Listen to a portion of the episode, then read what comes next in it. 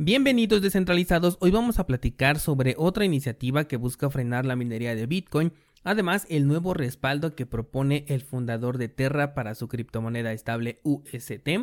Te voy a contar sobre un grupo de plataformas cuyos datos de usuarios fueron comprometidos por si es que manejas alguna de ellas, la importante subida de precio que tuvo Ethereum Classic, entre otras noticias. Hola de nuevo y bienvenidos a Bitcoin en español.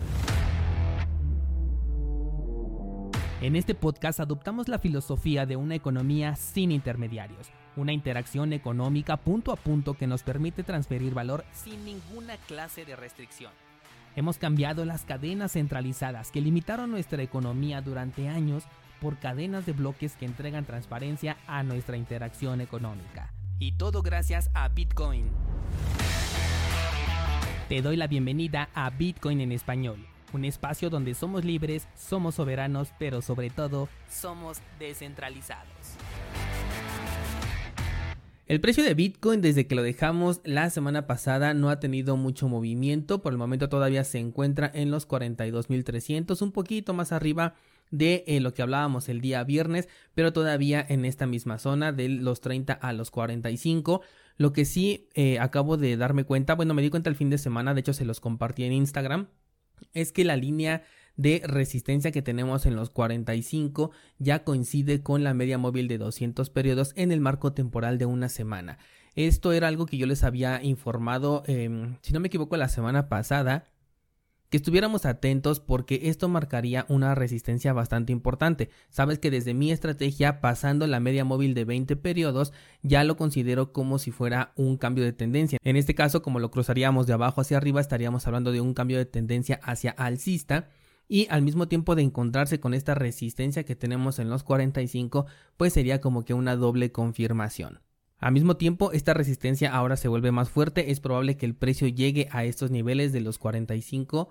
y ahí es donde realmente vamos a ver qué es lo que sucede, si la resistencia es demasiado fuerte y hace regresar al precio pues a niveles más bajos para buscar un nuevo soporte o si por el contrario lo rompe y es ahí donde ocurriría este posible escenario del que te platicado desde la semana pasada, una doble ruptura de resistencias que además marcaría un cambio de tendencia desde la estrategia que personalmente utilizo. Así que hay que estar pendientes esta semana a ver cómo se desenvuelve el precio de Bitcoin. La vela semanal que acabamos de cerrar pues no me dice gran cosa, no la veo muy importante. Así que me voy a esperar a ver cómo se desarrolla el precio con respecto a esta doble resistencia. Algo que me puse a revisar antes de grabar fue a Ethereum Classic que tuvo ya un movimiento bastante importante. En el gráfico de un día podemos darnos cuenta que en los últimos 5 días tuvimos una apreciación de un 82%, un movimiento bastante importante y te traigo una noticia al respecto que probablemente sea la razón por la cual se vio este gran incremento en la criptomoneda. No sé si se pueda sostener, quizás aquí sería un buen momento para tomar eh, unas pocas de ganancias si es que aprovechaste los puntos más bajos, que en este caso los pudimos ver en los 22 dólares y en este momento se encuentra cerca de los 47. Vámonos con las noticias y quiero invitarte al grupo de Discord a que leas eh, un artículo que les compartí allí en el grupo el cual nos habla sobre Ethereum 2.0. El titular dice Ethereum 2.0 entre promesas incumplidas y falsas expectativas. Esta es otra visión de, de, lo que nos ha prometido Ethereum desde su existencia, desde el 2016 hasta hoy en día y cuál ha sido su evolución o cuál ha sido el entregable que nos están dando y qué es lo que nos están prometiendo para el mediano y largo plazo. Es un artículo bastante interesante, me gusta mucho la postura que toma aquí la persona que lo escribe y aunque se asemeja mucho al discurso que normalmente traigo cuando yo hablo de Ethereum aquí en el podcast, me gustaría que leyeras esta opinión que le pertenece a otra persona y que veas cómo ya poco a poco se están dando cuenta de muchas de las cosas que te he venido platicando sobre Ethereum desde hace ya más de un par de años. El enlace está publicado ya desde ayer en el grupo de Discord en el canal de Ethereum. Es un artículo un poquito extenso, pero la verdad es que vale la pena, así que te sugiero que lo pases a leer. Bien, la primera noticia es de Diario Bitcoin y la cual nos habla de que los legisladores de Nueva York están discutiendo ya el proyecto de ley para frenar la minería de Bitcoin. Nuevamente estamos con este tema en el cual se quiere frenar a esta, eh, a esta actividad de minería lo cual siempre nos lo venden que es por el consumo energético que se tiene, pero en realidad es porque ellos no se están viendo beneficiados con esta actividad. Personalmente creo que este discurso se va a ir desgastando poco a poco, de hecho ya no creo que tenga la misma fuerza que en sus inicios, Y de la misma manera que nos pasó con el discurso de que Bitcoin se utilizaba para actividades ilegales y que poco a poco eso se fue desmintiendo e incluso a hoy en día se considera a Bitcoin como una de las peores opciones para poder realizar un fraude porque la blockchain es tan transparente que todo se queda ahí registrado. Recientemente te traje el caso del hackeo a la DAO de Ethereum en 2016 el cual cambió sus criptomonedas a Bitcoin y de ahí todo quedó rastreado. Claro que esto tuvo mucho que ver con un error que ocurrió en Wasabi Wallet, pero ese es el punto, que el mínimo error te puede hacer perder toda la privacidad y en ese momento todo se vuelve rastreable gracias a la extrema transparencia que tiene Bitcoin. Así que de esta misma manera yo creo que este discurso del consumo entre comillas excesivo que se hace con la prueba de trabajo de Bitcoin se va a ir desgastando hasta un punto en el que ya no van a poder utilizar este recurso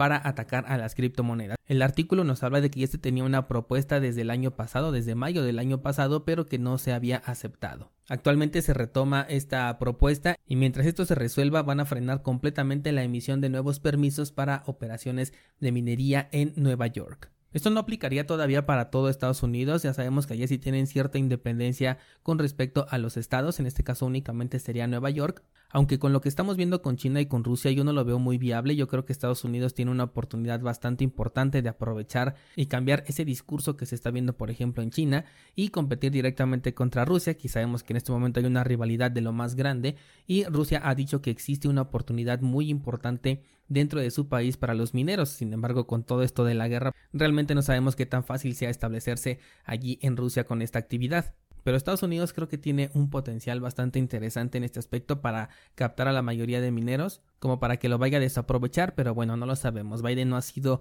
un personaje que precisamente destaque por su apoyo hacia el sector de las criptomonedas. Vámonos con otra noticia y ahora eh, te voy a hablar de Terra que quiere respaldar su moneda estable con 10 mil millones de dólares en Bitcoin. Esto lo ha dicho el fundador del proyecto de Terra, el cual publicó en Twitter su intención de respaldar la moneda estable de Terra, que es la UST, no solamente con la propia moneda Luna, que es la que específicamente se diseñó para mantener algorítmicamente la estabilidad de la criptomoneda estable,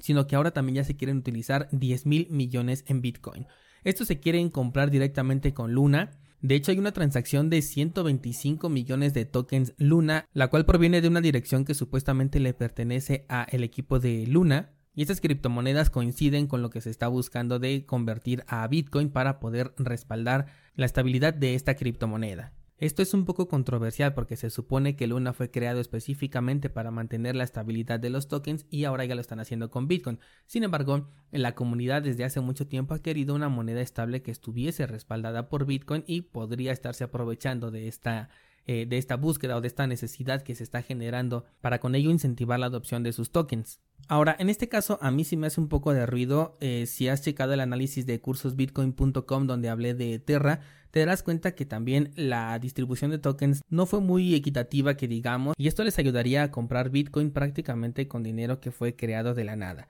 Lo positivo quizás sería para Bitcoin porque ya existiría una demanda adicional a la de las personas que lo queremos comprar. Además de que prácticamente estas monedas estarían bloqueadas, por lo tanto pues tendríamos una disminución en el circulante de Bitcoin que de por sí ya es limitado. Vámonos con la siguiente nota y es que hubo un ataque de tipo phishing que fue dirigido a un miembro de HubSpot. Con esto el hacker robó los datos de empresas como por ejemplo Circle, BlockFi y Pantera Capital entre algunas otras, pero estas son las más grandes y las más importantes. Por lo tanto, si manejas alguna de estas tres plataformas, ten cuidado con tus correos electrónicos porque es probable que te pueda llegar alguna información falsa buscando robarte tus criptomonedas. El detalle delicado es que se cuenta con números de seguro social, con direcciones físicas, direcciones de correo electrónico y teléfonos, por lo tanto podría llegar por cualquier lado alguna clase de ataque normalmente se hace a través del correo electrónico, también podría ser a través del celular con mensajes de texto, así que si manejas alguna de estas plataformas o sus afiliadas, pues ten mucho cuidado porque podrías llegar a recibir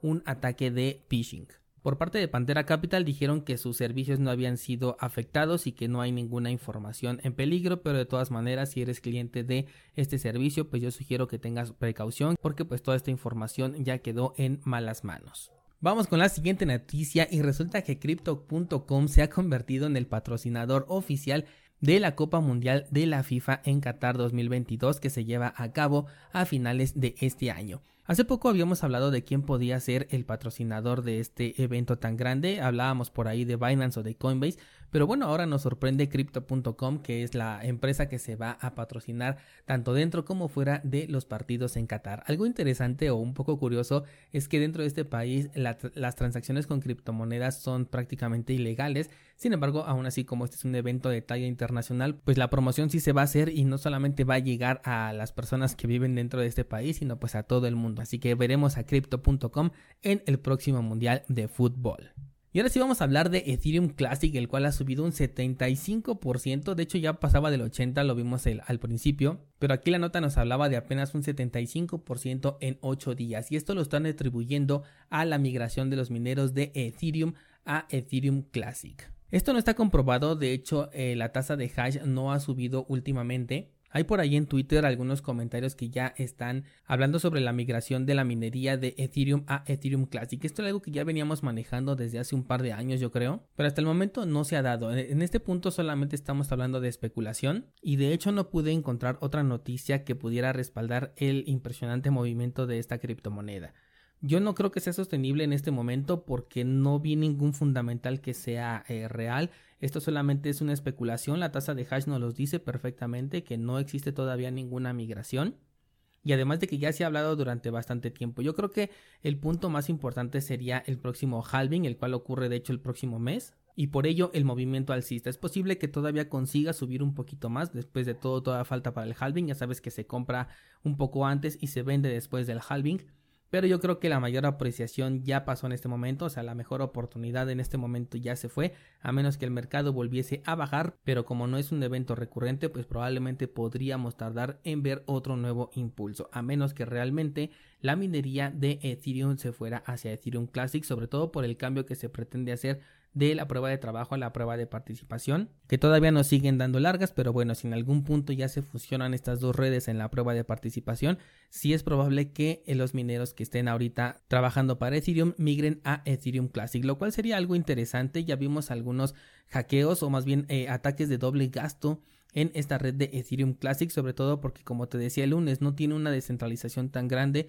no hay muchas personas apoyando tanto en la parte de nodos como en la parte de la minería, por lo tanto, una migración le podría venir bien a este proyecto y si sí ocurre, pues yo creo que ahí sí tendríamos una apreciación considerable, pero por el momento solo es especulación. Por último, te cuento que Grayscale ha lanzado un fondo de contratos inteligentes para los competidores de Ethereum y estamos hablando de Cardano, Solana, Avalanche, Polkadot, Matic, Algorand y Stellar Lumens. De todos estos proyectos, los que van a acaparar la mayor participación van a ser Cardano en primer lugar con un 24.63%, seguido de Solana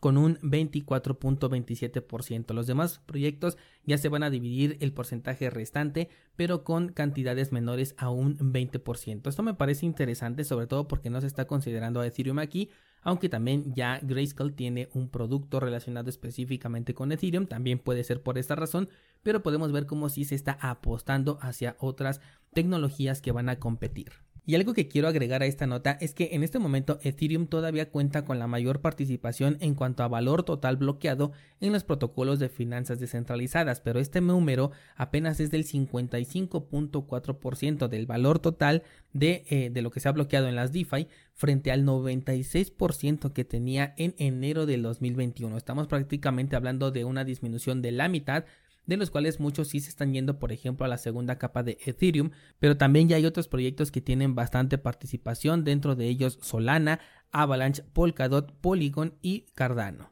En este caso el de Polygon yo creo que se lo daría también a Ethereum porque pues es finalmente una segunda capa que depende enteramente del funcionamiento de Ethereum. Así que este porcentaje se lo sumaría yo, aunque fuera en una segunda capa, pero todas las demás pues podemos ver como si realmente hay una eh, búsqueda de nuevas alternativas y que no solamente Ethereum va a dominar, en su momento quizás lo hizo porque pues fue el pionero y pues por obvias razones lo hacía, pero sí se está viendo una disminución bastante rápida, o sea, en un año se perdió el 50% y eso es algo a considerar, a mí me parece excelente porque el que tengamos proyectos eh, divididos y que tengamos diferentes alternativas me parece mucho mejor a que todo estuviese centralizado en un solo proyecto, sobre todo pues porque de mi parte a mí no me gusta mucho Ethereum, Entonces me gusta tener otras alternativas, ¿no? Yo por ejemplo he utilizado mucho la Binance Smart Chain para diferentes interacciones que he tenido con algunos tokens, con los criptojuegos, ¿no? Cuando estábamos con esto de las del Plan versus Undead, pero solamente lo hice porque sus transacciones eran bastante económicas y pues me gustaba experimentar con todos estos eh, nuevos servicios que comenzaron a salir en su momento, pero no me gustaría para nada quedarme dentro de esa red porque sé que es totalmente centralizada y además le pertenece a una empresa que no tengo ningún interés en que crezca dentro del sector cripto. Por lo tanto, me gusta ver que otros proyectos, especialmente Cardano, que sabes que son de los que a mí más me gustan, ya figuren en estas gráficas. Y hablando de Cardano, recuerda que tenemos nuestro pool en el cual puedes delegar tus tokens para ganar recompensas. Tienes el enlace en las notas de este programa, también te dejo el enlace para nuestra página de minteo de tokens NFT y también encuentras el enlace a cursosbitcoin.com donde hoy subo precisamente una nueva clase hablando de monedas estables dentro de las finanzas descentralizadas. Me voy a enfocar en esta clase en las monedas que están respaldadas por otros activos para posteriormente hablar de las monedas algorítmicas como la que estábamos hablando hace un momento de Terra Luna. Cualquier cosa nos vemos en Discord y mañana seguimos platicando.